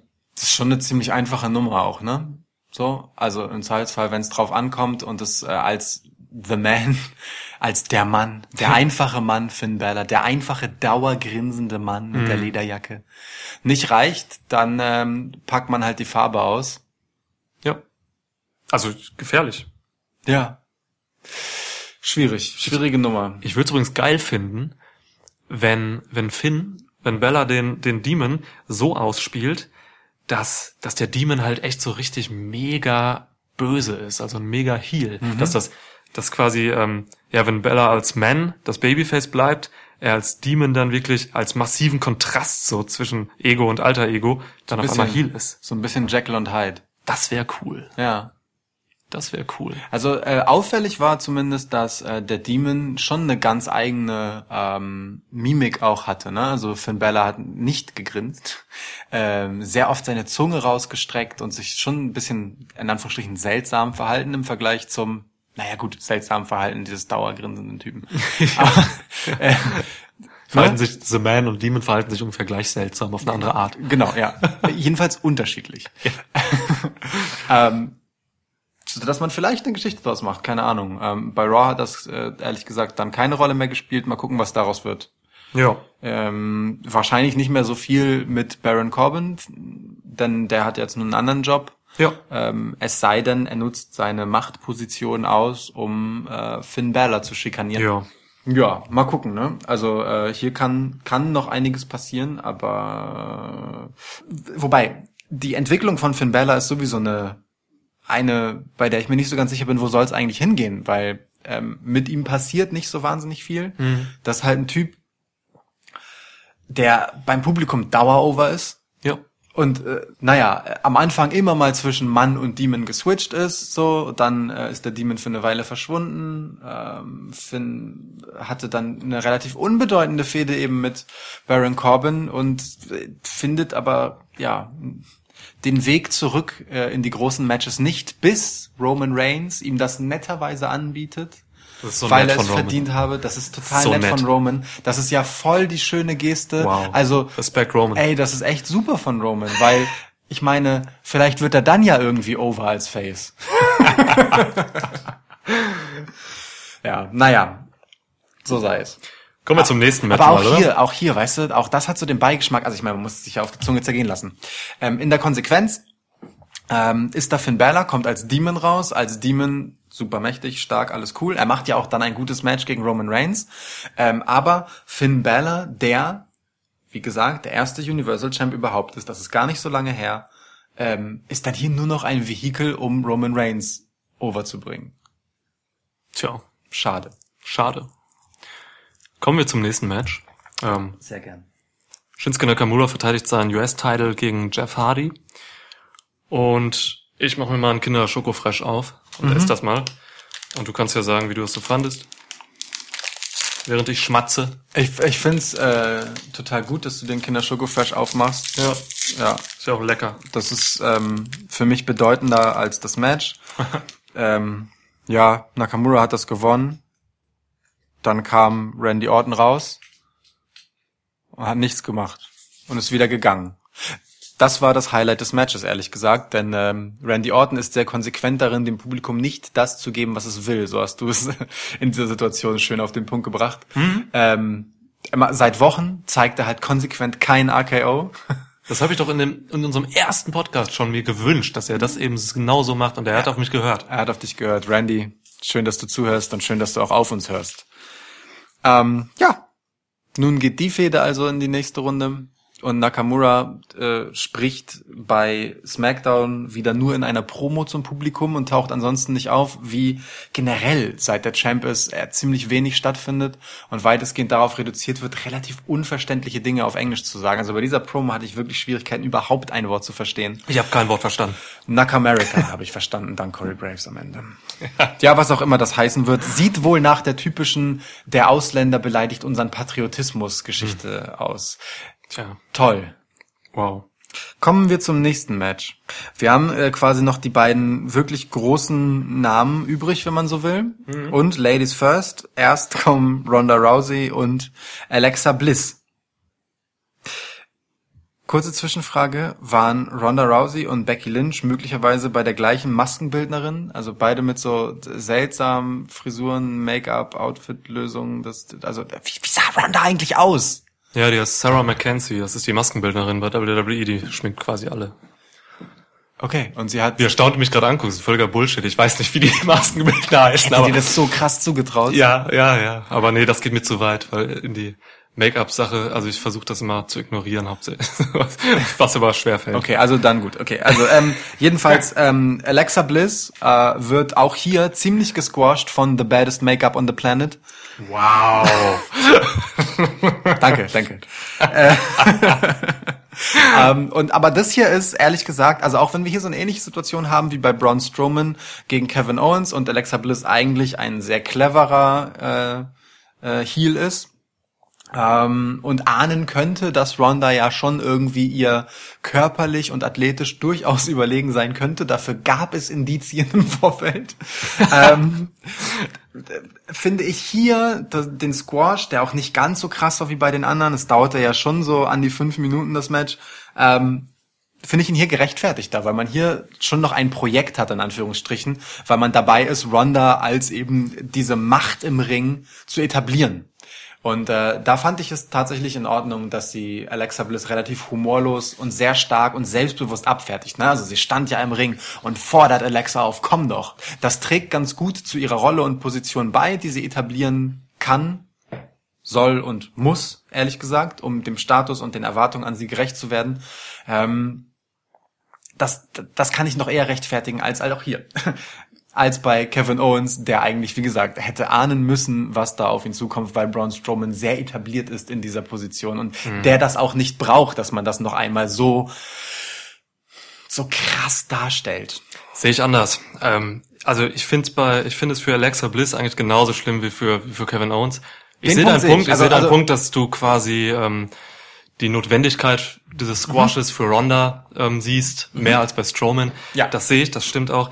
Aber nach wie, aber trotzdem, es ist mir zu, es ist mir zu viel Schaden für Alexa Bliss. Das ist, ich meine, wir sprechen hier immerhin von einer dreifachen Raw Women's äh, Championess und ähm, ich glaube, sie hatte zweimal den SmackDown Women's Title und ähm, auch hier wird Alexa Bliss genau wie Kevin Owens nicht nur ihrer In-Ring-Fähigkeiten beraubt, sondern auch einfach ihrer Cleverness. Sie hatte kein Ass in Ärmel gegen Ronda. Sie wusste, dass, dass Ronda überlegen ist ähm, aus der Vorbereitung und sie hat quasi, sie hatte nichts in petto und das verstehe ich nicht. Und dann unter fünf Minuten äh, ein Match zu verlieren, ist mir auch einfach wieder zu viel Bullshit.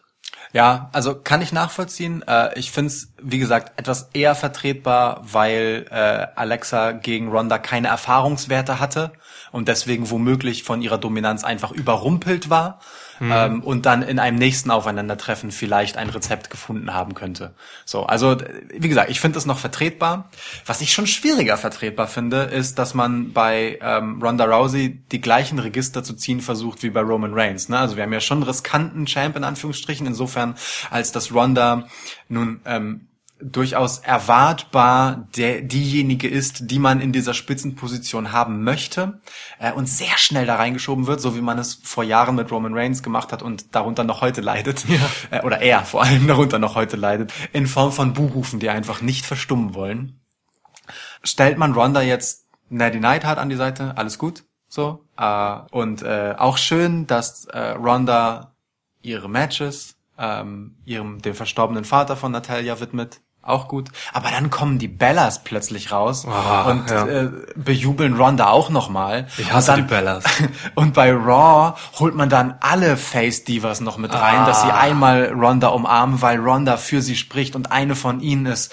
Und das ist so, oh, also es, ist so sehr alle Face Register gezogen, dass es, dass es, dass einem die Nackenhaare Und aufstellt. ich frage mich einfach, warum macht man das? Ronda braucht das gar nicht. Genau die das. braucht diese Unterstützung nicht. Da fehlt mir einfach massiv das Feingefühl von WWE.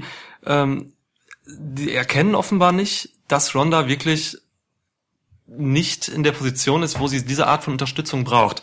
Und äh, sie wollen da einfach die Entscheidung, Ronda den Titel zu geben, durch diese Unterstützung noch absichern. Aber Ja. genau das geht doch eigentlich nach hinten los. Und auch das Raw-Segment jetzt mit Stephanie kam für mich auch nicht so wirklich gut. Auch wenn Ronda sich dann verbal halt gegen die Darstellung da gestellt hat, so, ähm, das kam alles nicht gut. Und diese ganzen Reality-TV-Tussen, die dann da noch rumlaufen, quasi, ich, ich kauf, ich kauf der Nummer auch einfach nicht ab, dass Ronda Rousey, die halt echt cool ist, irgendwie mit Nikki Bella, die halt einfach wirklich eine Tusse ist. irgendwie. Da, ich beleidige Gott viele Leute. Ja, es stimmt. Ähm, bei Carmella meine ich es aber irgendwie herzlich. Ähm, ja, also ich kaufe der Nummer das einfach nicht ab, dass die sich gut verstehen so. Und Irgendwie, also während während Natalia irgendwie sichtlich ergriffen wirkte von Rondas Worten, weil ich glaube, die meint sie auch, äh, haben Sasha Banks und Bailey auch irgendwie so ein bisschen reserviert darauf reagiert. die hatten gar keinen Bock darauf, Oder? Ja, ja, ja. bei Also- Raw jetzt meinst du? ne? Ja, genau, genau. Ja. Die, ich glaube, die, die riechen halt schon dann, dass es hier einfach so eine Überkompensation ähm, für Ronda ist im Endeffekt. Und das ist auch so ein, und das ist das, was daran schade ist, ne? Guter man, Punkt, ja. Man traut dem Performer offensichtlich nicht, äh, seine Rolle so zu spielen, dass sie überzeugt, sondern schiebt halt noch einmal oben drauf. Selbes Spiel wie halt bei Roman Reigns. Und ähm, gerade bei Roman war es halt ja dieses massive Pushen, dass das Publikum verstanden und gesehen hat, das dazu geführt hat, dass er bei Teilen des Publikums unbeliebt wurde. Mhm. Und dasselbe wiederholt man oder droht man jetzt bei Ronda zu wiederholen, anstatt daraus zu lernen und äh, Ronda für sich überzeugen zu lassen, wofür sie wirklich mehr als genug gute Argumente geliefert hat in den ersten Matches und auch in ihrer Entwicklung, was die Promos angeht, ist sie sehr schnell auf ein besseres Level gekommen. Warum lässt man sie nicht einfach machen? Ich Ja. meine, du hast ja schon äh, im Preview äh, dazu plä dafür plädiert, sie nicht so früh zum Champ zu machen. Ich habe gesagt, ey, für WWE Evolution will man sie wahrscheinlich als Champ haben. Ein Fehler, ja. Ich, ich sehe deinen Punkt, vor allem äh, vor dem Hintergrund, wie es halt passiert. Ja, also genau, man hätte vielleicht noch irgendwie ähm, ihr clever den Titel geben können, so, aber nein, das ist mir auch alles zu viel und äh, sie braucht's nicht und es ist. Ich hoffe, es geht nicht nach hinten los. Also Ronda ist noch, sie hat noch einfach einen guten Stein im Brett so beim Publikum, weil sie Ronda Rousey ist und weil sie einfach im Ring äh, richtig gut ist und richtig was bringt. Aber ich habe wirklich, wirklich Angst und befürchte, dass sich das, wenn sie diese Schiene so weiterfahren, dass es nach hinten losgeht. Das Ja. wäre fürchterlich. Ja. Gott. Ich meine, auch auch hier, ne, dann das nächste Register, das gezogen wird, ist natürlich dann diese Stephanie McMahon gegen Ronda Nummer, ne, das klassische Authority äh, gegen den Publikumsliebling-Ding. Ähm, das reicht doch eigentlich. Also ich meine, wie viel Momentum soll sie denn noch sammeln? So irgendwann hängt es einem halt zum Hals Ja. raus. Ja. Ach ja, schade. Ich glaube übrigens, also ich kann mir wirklich gut vorstellen, das würde ich ganz geil finden, dass mittelfristig ähm, Shayna Baszler von NXT, sie hat ja den Titel jetzt verloren, dass sie quasi ins Main Roster kommt und dann von so als Stephanie McMahons Champion gegen Ronda Rousey gestellt wird. Das würde diese Four Horsewoman Sache so ein bisschen kippen, aber äh, das würde ich ganz gut finden als Geschichte. Mhm, nicht uninteressant, ja. Ja. Mal gucken. Glaubst du, es kommt zu einem Rematch äh, Alexa Bliss gegen Ronda Rousey dann bei Hell in a Cell? Bei Hell in a Cell wird es, denke ich mal, dazu kommen. Ja. Bei WWE Evolution ähm, wird es nicht so kommen, weil äh, da hat sich ergeben, dass es zu dem Match Alexa Bliss gegen Trish Stratus kommen wird. Bock drauf. Irre. Ich habe jetzt ein Table for Three gesehen. die WWE Network Show und da saßen ähm, Alexa Bliss, Trish und Lita am Tisch und haben Salat gegessen und über das Schwein, das Hausschwein von Alexa Bliss geredet. Ja, das sehr prominent auf Social Media von ihr äh, Alter. inszeniert wird. Ja. Wahnsinn. Eine super lustige Szene. Ähm, das wird gezeigt, wie Alexa und Nia Jax im Auto sitzen. Alexa hat das Schwein dabei und äh, auf dem Schoß quasi. Und Nia Jax isst einen Bacon Cheeseburger. und Alexa Bliss ist völlig empört darüber. ist, ja, Schön. gut. Schön. Findest, findest du eine Überleitung von Alexa Bliss Schwein zum Main Event? Lass mich kurz nachdenken. Ansonsten, ich hätte eine, die würde ich zur Not ziehen. Ähm, zieh sie mal.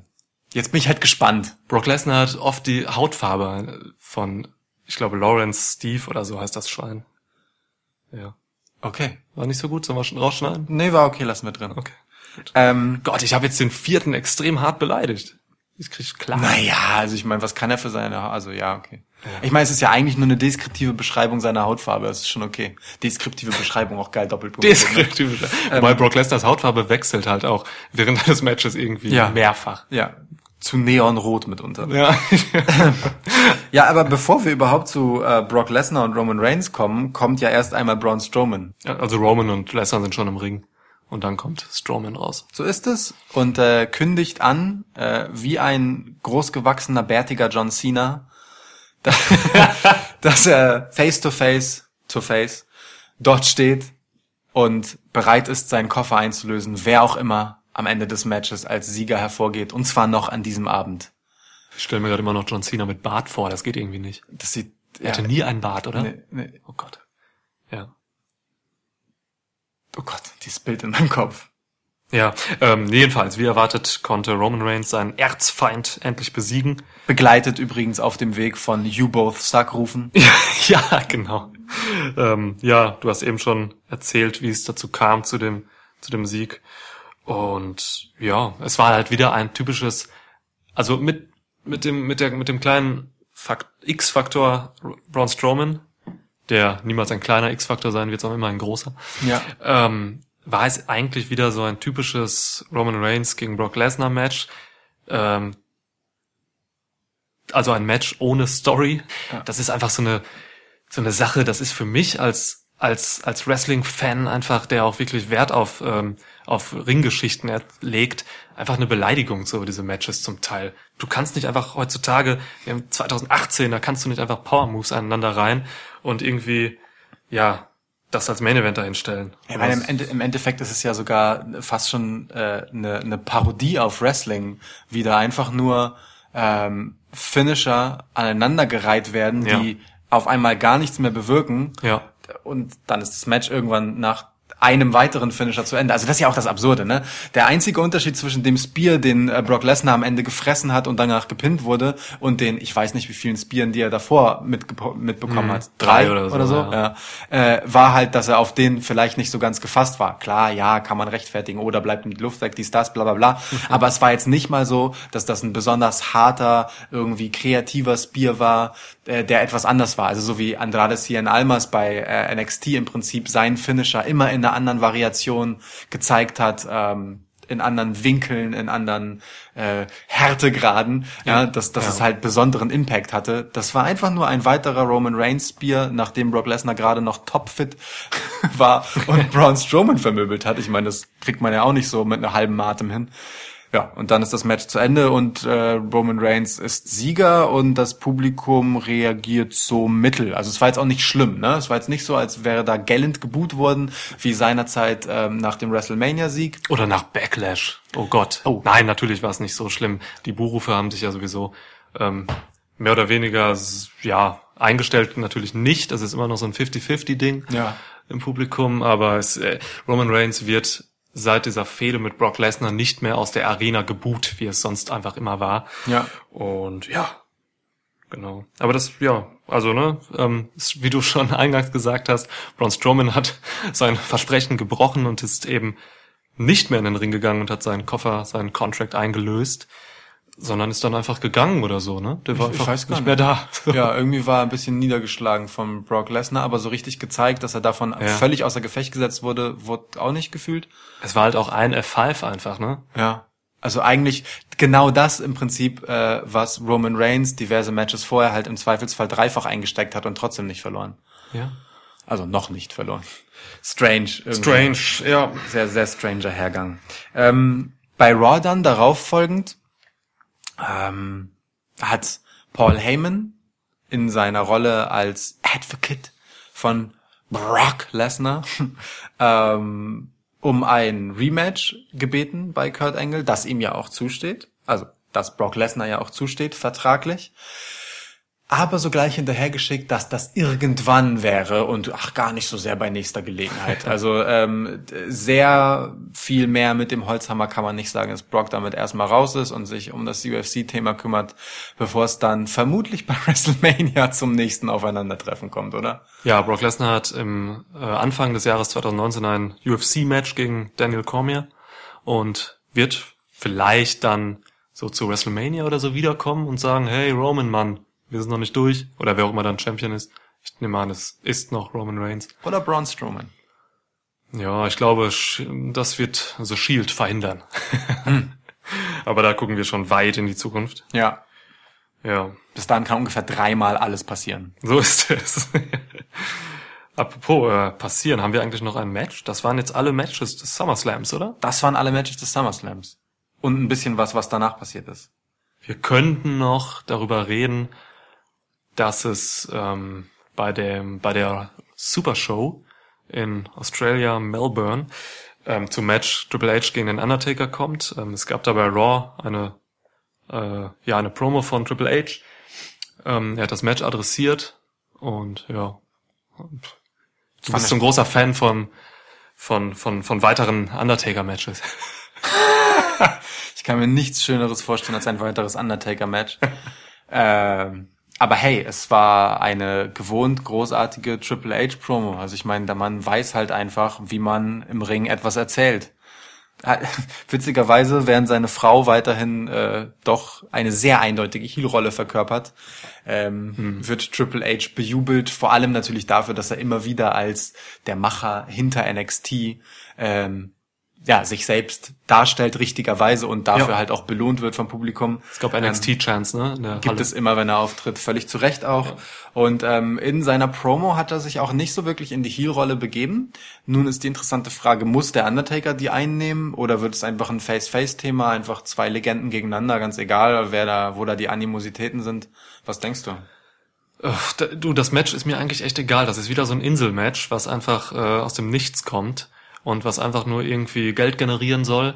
Ähm, es werden einfach diese Namen da jetzt in den Ring geworfen und das interessiert mich echt ein Scheißdreck, muss ich ganz ehrlich sagen. geworfen. Und auch die und auch die die die Promo von Triple H, ähm, du hast sie gerade noch gelobt, hat mich dieses Mal nicht so überzeugt, wie es sonst alle Triple H Promos tun. Okay. Er konnte mir nicht wirklich glaubhaft rüber, rüberbringen, argumentativ, ähm, warum es jetzt sinnvoll ist, nochmal diese alte Ära aufleben zu lassen. hat, hat mich nicht überzeugt inhaltlich, weil, also ich verstehe so, er hat ja auf die Vergangenheit angespielt und so, ähm, dass das alles krass war und gut und das war es auch, es war wirklich episch.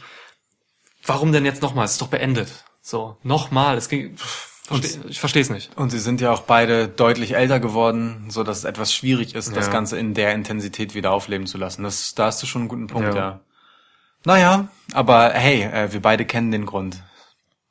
Bringt halt ein bisschen Kohle. bringt ein bisschen Kohle. Wobei ich finde, ein Tony Storm Match würde ähm, in Australien, wo sie auch herkommt, ähm, auch ziemlich Kohle generieren. Tony Storm versus Triple H. Was meinst du? Das ist nicht lustig, ich meine das ernst. Was meinst du? Ähm, ich äh, würde davon ausgehen wollen, dass es trotzdem zu einem Tony Storm Match kommen wird. Übrigens, ganz interessant vielleicht, äh, für die, die es noch nicht wissen, kommendes Wochenende wird bei, kommt es zu TV-Tapings von NXT UK und da wird es ein ähm, Turnier geben und aus diesem Turnier wird der erste Women's Champion hervorgehen. Unter anderem könnte das Tony Storm sein. Nice. Ja, Also wann es dann so zu sehen sein wird auf dem Network, das weiß ich nicht. aber- Nee, ich, ich, ich glaube, es gab auch schon vor mehreren Wochen NXT UK Tapings und es ist auch noch immer nicht ausgestrahlt worden. Ich glaube, die sammeln gerade erstmal ein die bisschen. sammeln. Ja. Ja. Ähm, aber ich, also wie, ich kann mir vor dem Hintergrund gut vorstellen, dass es äh, ein Heimspiel für Tony Storm geben wird in Australien. Wäre geil. Ich fänd's geil. Gegen Sasha Banks zum Beispiel. Oh, Mörder, ja. Ja. Mal gucken, was da passiert. Schön. Oh, können wir diesen Podcast mit Tony Storm beenden? Ich weiß, du hegst diesen Wunsch. Diese Episode? Das wäre super. Oh, ja. Ich könnte dir jetzt noch was in die, zwischen die Speichen hauen. Das wäre schade. Aber es ist schon schön. Als Samoa Joe bei SmackDown AJ Styles attackiert hat, gab es ein, eine hohe Stimme, die vermutlich einem Kind zuzuordnen war. Sie klang auf jeden Fall sehr kindlich, die vehement I love you Samoa rief. das, das war ein Traum. Das In diesem Segment, wo er Ja, AJ ja. da quasi getötet ja, hat. Ja, und das hörte nicht auf. Es war ein Traum. Es war großartig. Geil. Ja, es hat mir sehr gut gefallen. Das hat mir sehr gut gefallen. Ja, spannende Okay. Wochen kommen da auf uns zu, würde ich sagen, oder? Also, sagen wir mal so. Ähm, bei SmackDown haben sich viele Fäden einfach äh, über SummerSlam hinweggetragen, um mal ein Fazit zu wagen. So, die gehen jetzt halt einfach weiter. Und bei Raw wurden Zäsuren gemacht. Kurz überlegen. Ja, kann man so sagen. Ja, guter Punkt. Ja. Ist okay, also ich finde es gar nicht äh, Mhm. gar nicht verkehrt, bei beiden Shows da verschiedene Wege einzuschlagen. Äh, schauen wir mal. Schauen Ja. wir, was die nächsten Wochen bringen. Und ich bin speziell auf diese, wie ich es eben nannte, Face-Ära bei Raw jetzt äh, gespannt, was Das da passiert mit dem bösen Heel General Manager Corbin und den ganzen Face Champions. Das, ja. das ist eine wirklich spannende, Schön. spannende Frage. Gut beobachtet, gut beobachtet, mein Lieber. Ja, ne? Also ich bin immer noch ein bisschen sauer, dass wir jetzt nicht mit Tony Storm beenden. Und zack, Ähm. versuchst du es wieder. Ja, es gibt übrigens ein äh, WXW-Event jetzt äh, in der Markthalle in Hamburg in zwei Wochen. Und Tony Storm wird da sein. Natürlich wird Tony Storm da sein und natürlich wird auch Niklas da sein, um Ja. sein drittes Foto mit Tony Storm zu schießen. Mein drittes Foto, von dem du weißt. Okay. Okay. Okay, okay, okay. Gut. Ja.